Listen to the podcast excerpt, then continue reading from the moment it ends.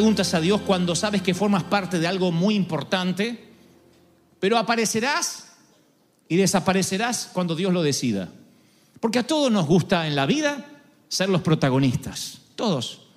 Los que dicen, no, yo me conformo con ser un actor de reparto de mi propia vida. Es una mentira, todos queremos ser protagonistas. Soñamos con nuestra boda. ¿Y qué sentiremos cuando seamos padres? ¿Qué vamos a sentir cuando seremos abuelos? ¿Cuál va a ser nuestra casa? ¿Cómo vamos a envejecer? ¿Con quién? Todos queremos ser protagonistas. Decimos, yo quiero estar ahí. No quiero que me cuenten cómo pudo haber sido mi vida. ¿Y qué tal si te toca formar el papel de José? José simplemente es una nota en un enorme pentagrama musical.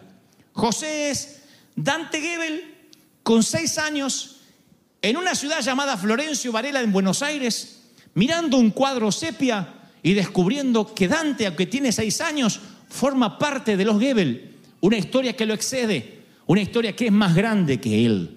Eso es lo que le pasa a José. Forma parte de una historia más grande que él no podrá controlar. José no tendrá su propio libro en este compendio de, de- de héroes. No figurará como uno de los grandes héroes. Es el, aparentemente el papá terrenal de Jesús. Sin embargo, la historia lo ignorará.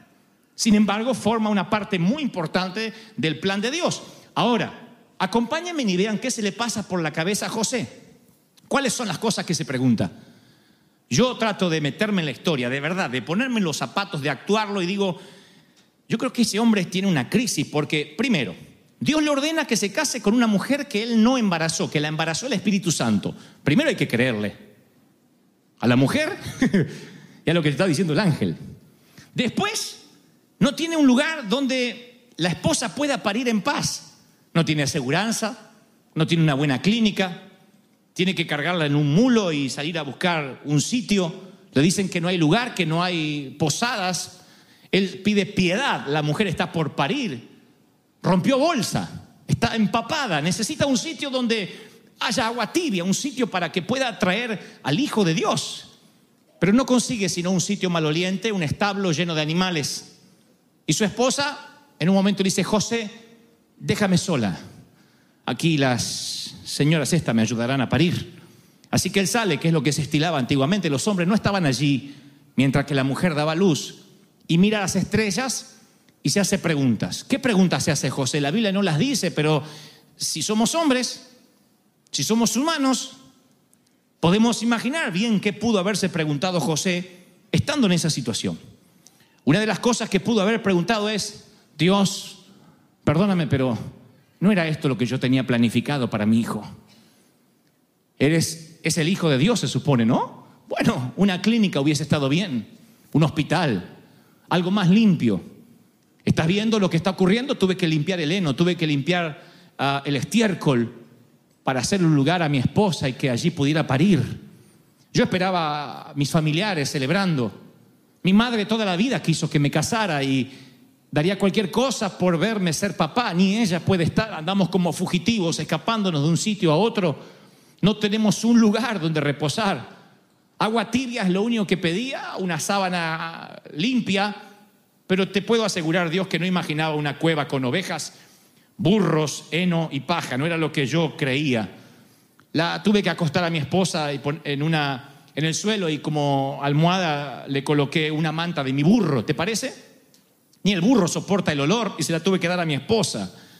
Imaginé otro nacimiento, un desfile, no sé, una fiesta pública. Están haciendo el que se supone es el rey de reyes. Y estoy aquí con una mula cansada, una pila de leña, una olla de agua tibia. Perdóname, pero no era lo que yo quería para mi hijo. Y creo que allí, como toda oración que todo hombre solitario hace, mirando las estrellas, caminando, estoy seguro que alguna vez ustedes han hecho esas oraciones donde le dicen, Señor, ¿por qué? ¡Qué injusticia! Allí es cuando Dios responde. José dice, no era lo que yo esperaba para mi hijo.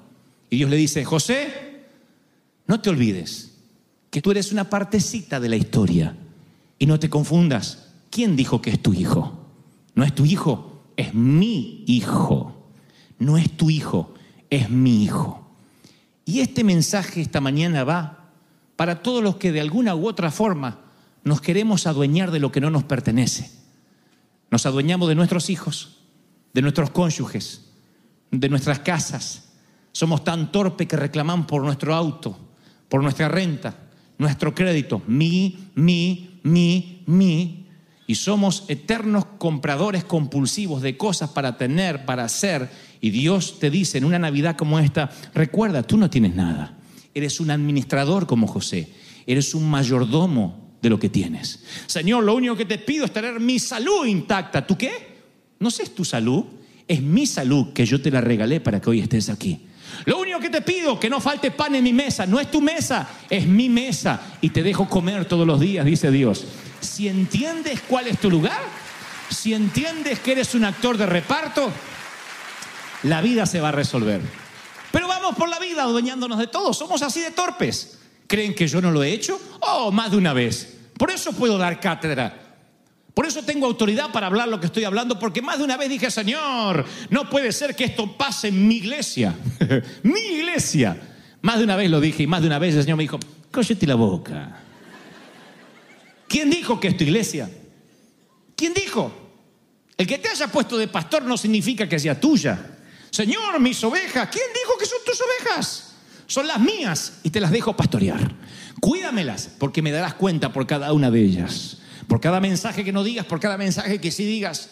Pero no es tu iglesia, no es tu familia, no es tu ministerio, no es tu mensaje. Despréndete, José. Es mi gran plan. Y te dejo formar parte, aparecer un ratito en la película. ¿Entendemos esto y se nos resuelve la vida, señores?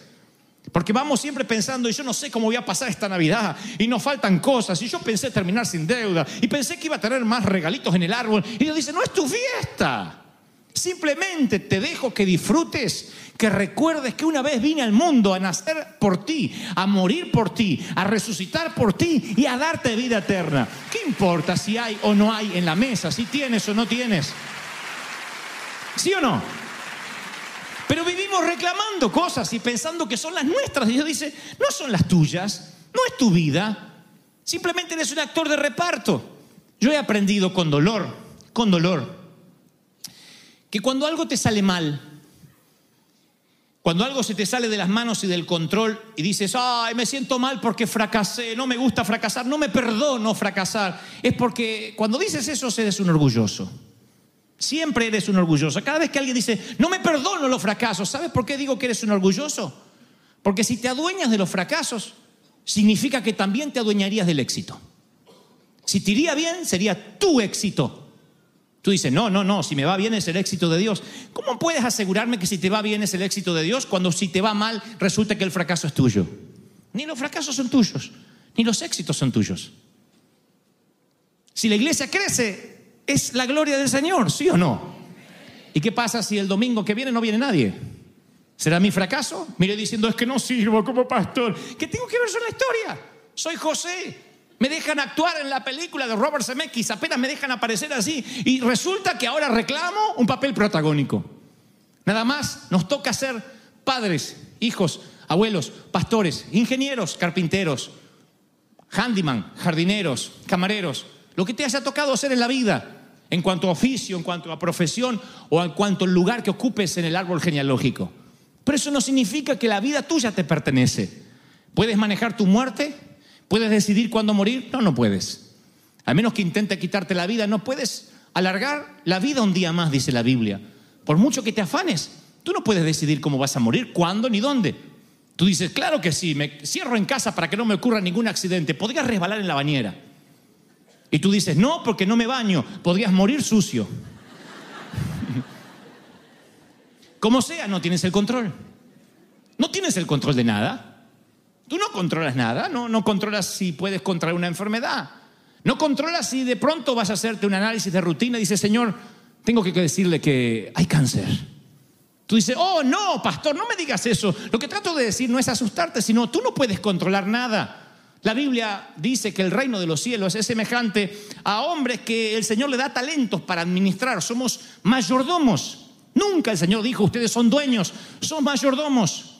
Formas parte de un gran plan. Tu vida forma parte de un gran plan.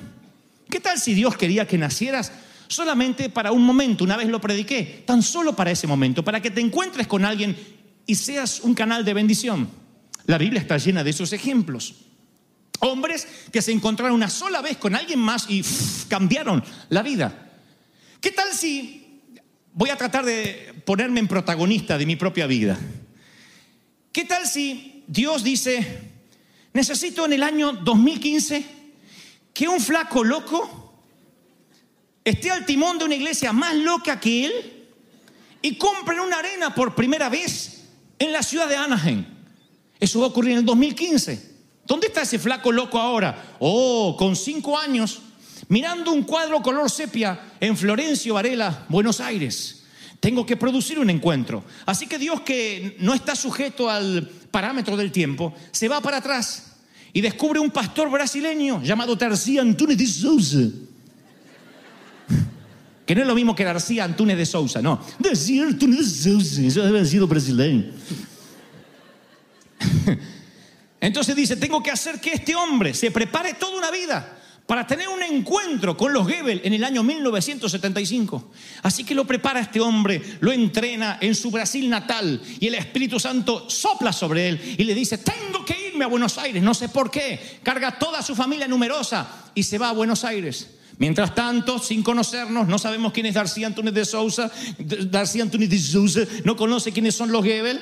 Los Goebbels están pasando la Navidad con la abuela Keller que se están balsamando de alcohol, así que no nos conocemos. Pero Dios está produciendo un encuentro en el cosmos que apunta al 2015 en el River Arena.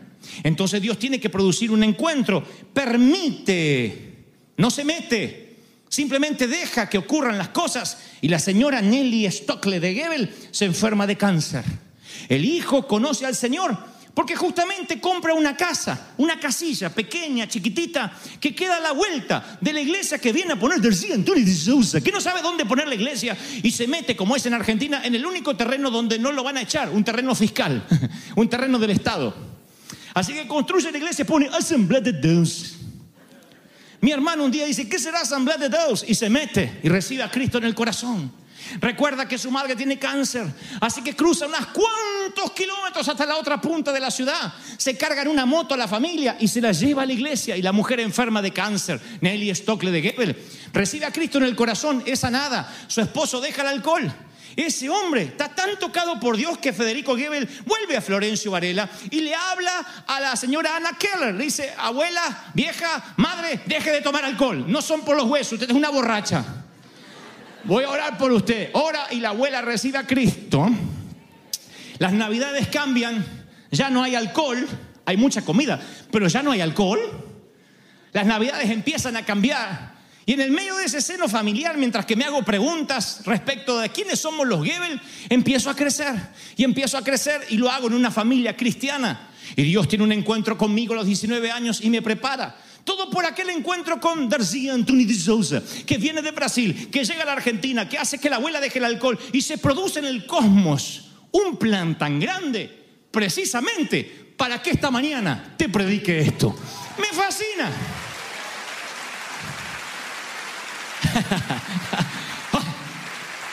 Me fascina. Simplemente es un ejemplo, puedes hacer el tuyo. Puedes pensar, wow, ¿cómo llegué hasta aquí? Y ahí te das cuenta que perteneces a una gran historia. Que todo un plan te trajo hasta aquí. Traza la línea de puntos hacia atrás y descubrirás que estás en un plan.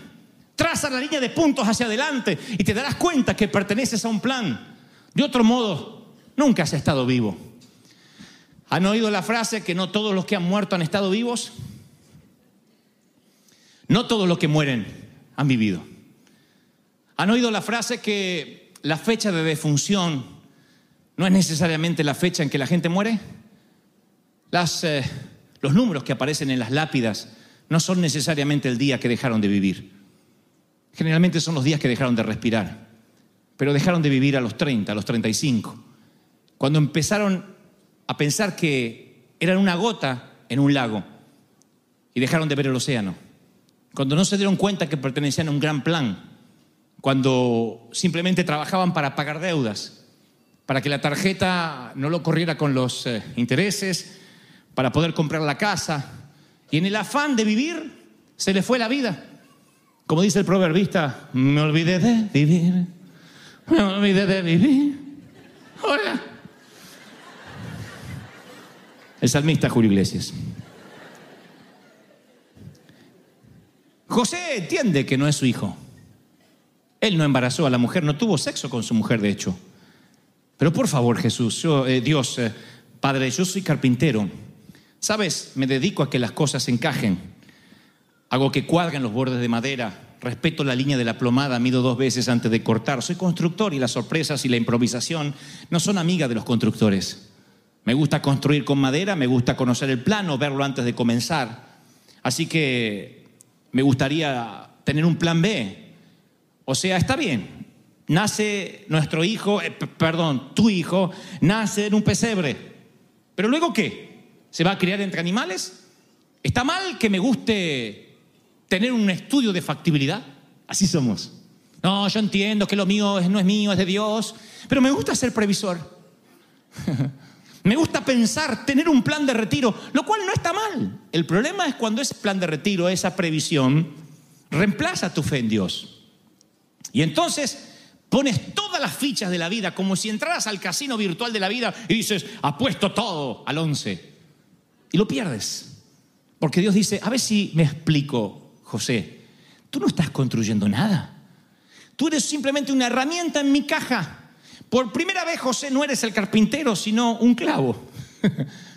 Por primera vez no eres el carpintero, eres un pedazo de madera. Dios me dice que te diga esto esta mañana. Sé que suena casi discriminativo o pareciera que te estoy subestimando, pero quiero que entiendas esto, eres simplemente parte de un plan. No eres el plan, eres parte de un plan. Y no hay nada más maravilloso que ser una herramienta en las manos de Dios para ser un parte del plan. Solamente que algunos no lo ven. Hace muchos años yo escuché una historia, trataré de recordarla ahora porque no la tenía prevista, pero algo así como, como varios hombres estaban trabajando en la construcción de una gran catedral y el arquitecto, sin presentarse como tal, recorre los diferentes puestos de trabajo. Alguien está mezclando arena con cal, haciendo la mezcla para los ladrillos. Y se acerca al arquitecto y le dice, ¿qué está haciendo? Molesto, el obrero dice, ¿qué puedo estar haciendo? Mezcla. Así que el arquitecto sigue recorriendo y otro está cosiendo literalmente los ladrillos allí para abastecer la construcción. Y le dice, ¿qué está haciendo? También se molesta. ¿Qué cree? Ladrillos. Así que sigue caminando el arquitecto y alguien más simplemente está limpiando las herramientas que los demás usan. Las limpia, las entrega limpia otra vez, abastece de herramientas, es el, de alguna forma el pañol de herramientas del resto. Y le pregunta, muchacho, ¿qué estás haciendo? Y él dice, "Ja, ja, construyendo una catedral. Porque el muchacho entendió que era parte de un gran plan.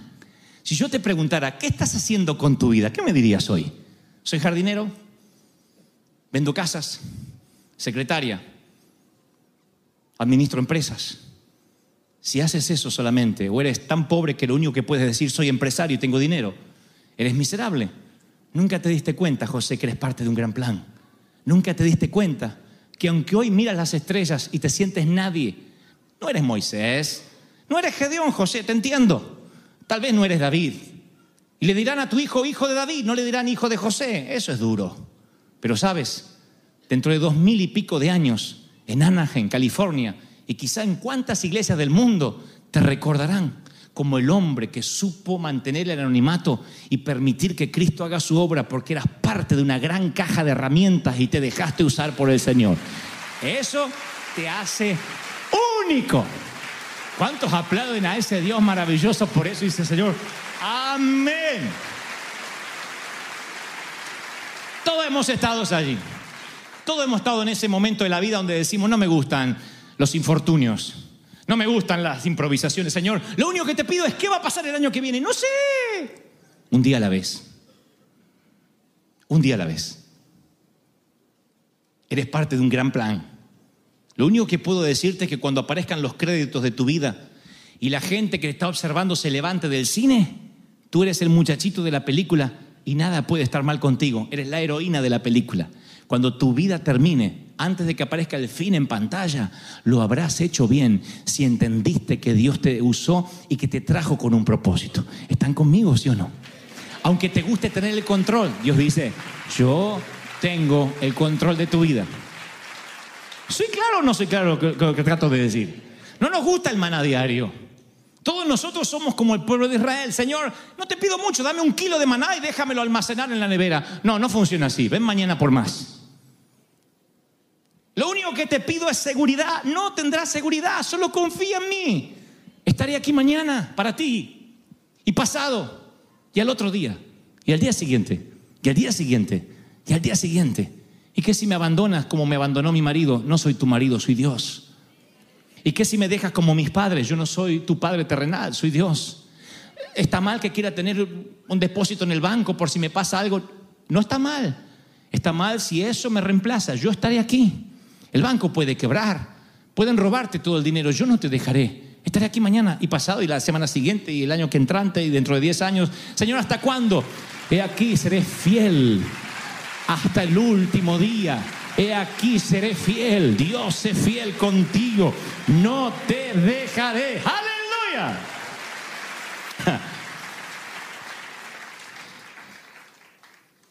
Todos, todos ustedes y yo estuvimos parados en el sitio donde estuvo José, mirando a las estrellas, preguntando interrogantes que ya sabes que no tienes respuesta. Pero uno se las vuelve a preguntar, atrapado entre la lógica y lo que dice Dios, entre la vida real y lo que sueñas. Y hacemos lo que se supone que debemos hacer, lo que Dios dijo que hiciéramos, pero luego cuestionamos el método, no nos gusta estar donde estamos. Y nos preguntamos si estamos en el camino correcto, si hay un plan que apoye este proyecto, si hay un precedente, si a alguien más le pasó. Porque hoy lo vemos en la Biblia y decimos, qué privilegio estar en el lugar de José. A nadie le pasó que a la mujer de uno le embarace el Espíritu Santo y tú tengas que estar allí poniendo la cara y buscándole un lugar a tu esposa y que encima tu vida corra peligro porque el rey te quiere matar a ti, a tu esposa y a tu hijo. Tú te preguntas, ¿esto le pasó a alguien? Solo pido respuestas, Señor, y no las hay. Y estás allí con esa sensación que produce buscar luz de noche. Quizás nunca buscaste luz afuera de un establo, pero buscaste luz en una sala de emergencias, mirando el techo de una ambulancia, buscando respuestas en la banquina al costado del camino mientras que tu auto está estrellado, mientras alguien más te pide los datos del seguro, o buscas luz en el césped, en la grama bien cortada del cementerio, y te preguntas, ¿Por qué yo? ¿Por qué nosotros? Estuve en México esta semana y les decía a los queridos chilangos, les decía, ¿sabes? A la muerte te puedes enojar con ella, puedes insultarla, puedes desafiarla, no puedes ignorarla. Eventualmente vas a morir, porque la muerte es parte de la vida. Hay un final. El show debe terminar alguna vez. El baile tiene que acabar. La película tiene que llegar al fin. Las luces del cine se tienen que encender. Es así. Desde que el mundo es mundo, la gente vino desnuda y se irá de ese mismo modo. ¿Hay una esperanza en el medio? Sí, que Cristo venga a buscar su iglesia y te encuentres con Él en el aire. Y si no, como mi abuelo, como mi abuela. Ana Keller siempre decía, quizá no me muera, quizá el Señor me lleve. Pero un día se volvió tan viejita y cansada que dijo, ya me quiero dormir y no despertar más. La muerte es parte de la vida. Y cuando transitas el césped bien cortado, de esos sitios donde la gente deja de ser tal como la conocíamos y se transforma en espíritu, nos preguntamos, ¿será que formó parte de un plan? ¿Era parte del plan que fuera huérfano? ¿Era parte del plan que enviudara? Uno se hace tantas preguntas y nos preguntamos por qué Dios obra de la manera en que lo hace. ¿Por qué no me deja consultar? ¿Por qué no me consultó? Tendría otras ideas, no habría sufrido. Pero siempre el plan es tan grande, tan maravilloso, que a veces en lo maravilloso del plan, diré esto una sola vez, no lo volveré a repetir, presten atención y si no lo entienden pidan discernimiento al Espíritu. En lo maravilloso del plan y en lo que se quiere lograr con el final del plan, a veces eres el efecto colateral. A veces, en una guerra que busca lograr la paz, eres parte de los que quedarán en las trincheras, en las líneas de batalla. Nadie puede pretender pelear una guerra, ganarla y no tener a oficiales envueltos en bandera, en un ataúd. algunos nos toca morir, sacrificarnos, ser heridos, que nos golpeen. Otros pasarán la guerra detrás de una computadora, metiendo datos, almacenando los nombres de los muertos y de los sobrevivientes, otros en el hospital vendando heridos. Pero alguien debe morir. ¿Eso hace el plan defectuoso?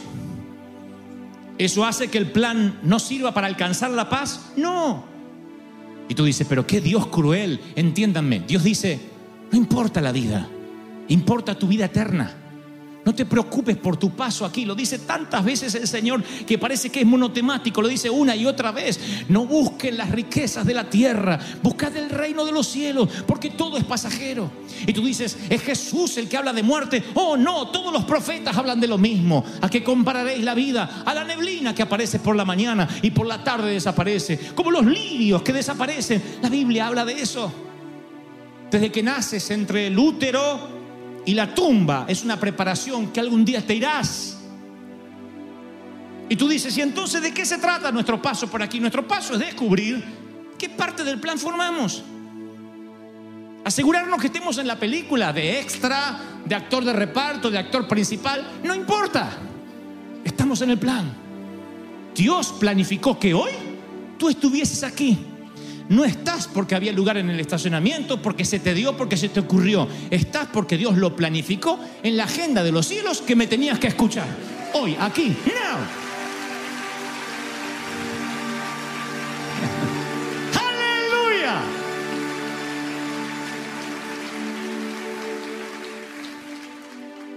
Damas y caballeros, aún así José pregunta. Démosles el beneficio de la duda. El hombre tiene su derecho a preguntar. Y Dios no le responde. Dios solo le da una orden. José, toma a tu mujer y al niño y vete a otro país. Escapa a Egipto hasta que yo te diga. Y dice la Biblia que cuando el ángel le habló a José, José hizo lo que ustedes y lo que yo debemos hacer hasta que nos toque partir. Les daré un secreto que vale millones de dólares. Algunos me pagarían miles de dólares para que lo vaya a decir. Los chilangos me lo pagarían. Y no se los dije. Y te lo voy a dar por la misma ofrenda. Cuando el ángel le dice a José lo que tiene que hacer, José descubre cómo seguir formando parte de la película. El secreto de la felicidad. Tú dices, tiene que haber un secreto en la vida, ¿verdad? ¿De qué se trata la vida? Tiene que haber algo, un secreto. ¿Cuál es el secreto? Una vez vi una película donde hay dos granjeros y un muchachito de la ciudad que va a estar con sus tíos granjeros y les dice, "Eh, tío, ¿de qué se trata la vida? ¿De qué se trata? ¿De vivir en el campo? ¿De ser rico? ¿De ser millonario? ¿De ser feliz? ¿De encontrar a la mujer de tus sueños? ¿Ustedes que son tan sabios? ¿De qué se trata la vida? Y el tío le dice, hijo, la vida se trata de una sola cosa, una sola cosa, una sola palabra. El niño dice en la película, ¿cuál? ¿Cuál? Eso es lo que tendrás que descubrir el resto de tu vida. Una sola cosa. Así que yo podrías dejarlo con lo mismo. Hay una sola palabra que tendrás que descubrir, pero como soy un pastor bueno, un argentino convertido, que amo a los mexicanos a pesar de que casi me envenenan con un chile toreado el domingo, el viernes pasado. Les diré la palabra. Está en la Biblia, por supuesto. Pero algunos en el afán de leer rápido se les pasa el detalle y se les escapa la gema semi escondida en las minas de la Biblia. Dice, y José obedeció.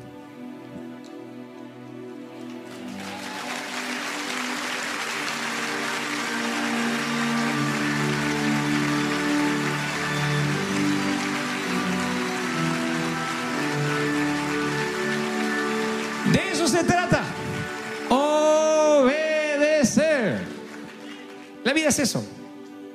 El Señor te dice, háblale a aquel de mí. Obedece. Muévete. Te mueves. Cállate. Te callas. Habla. Hablas. ¿Y qué gano yo con esto? No le cuestiones al director de la película qué papel desempeñas. ¿Has estado en el plató de una filmación? Yo he estado en algunas. Y no importa qué tan buen actor te consideres, estás en las manos del director. Y el director dice, aquí, Dante, de vuelta la toma. Ya la hice, de vuelta. Necesito que pongas más expresión, ¿ok?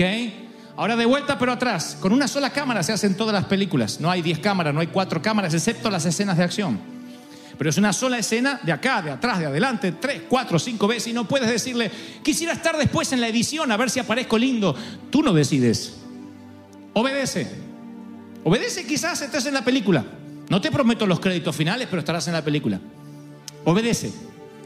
En esta Navidad, el Señor me dijo que les dé un regalo. No yo. Yo no puedo regalarles nada más que torpemente hacer mi mejor intento por transmitir lo que creo Dios me dijo que te diga. Pero ayer sábado, Él me dijo que a las 11 de la mañana, a las 12 del mediodía, te diera un regalo. No me dijo que ese regalo fuera a las 9 de la mañana. De hecho, prediqué otro sermón por la mañana que se llama El misterio de los magos. El Señor me dijo, cuando llegue la gente al mediodía, mis hijos, dales este regalo. Le dije, Señor, se supone que a ti te tengamos que regalar. Tú eres el homenajeado. Y Él dijo, pero yo quiero honrar a mis hijos. Dile que obedezcan, que todo va a estar bien. Que solo me escuchen, que todo va a estar bien. Como José, que obedeció. Así que José ahora no tiene respuestas, solamente tiene que obedecer. No ahora más, porque Dios no le responde, solamente le dio una orden. Pero soy hombre. Y creo imaginar lo que José piensa. No lo dice, pero lo piensa y dice algo como, lo único que te pido es que no me dejes. Y en ese momento, llora el nene. Y recuerda que se llama Emanuel, Dios con nosotros. ¿Qué puede estar mal si lleva a Dios en los brazos? He aquí os ha nacido un Salvador. ¿Qué puede estar mal? Si Cristo, si Dios, si Emanuel está con nosotros. Vamos a celebrar al Rey de Reyes, al Señor de Señores. ¡Yeah! Ese aplauso tiene que ser al Rey que ha nacido en tu casa, en tu corazón, en tu vida.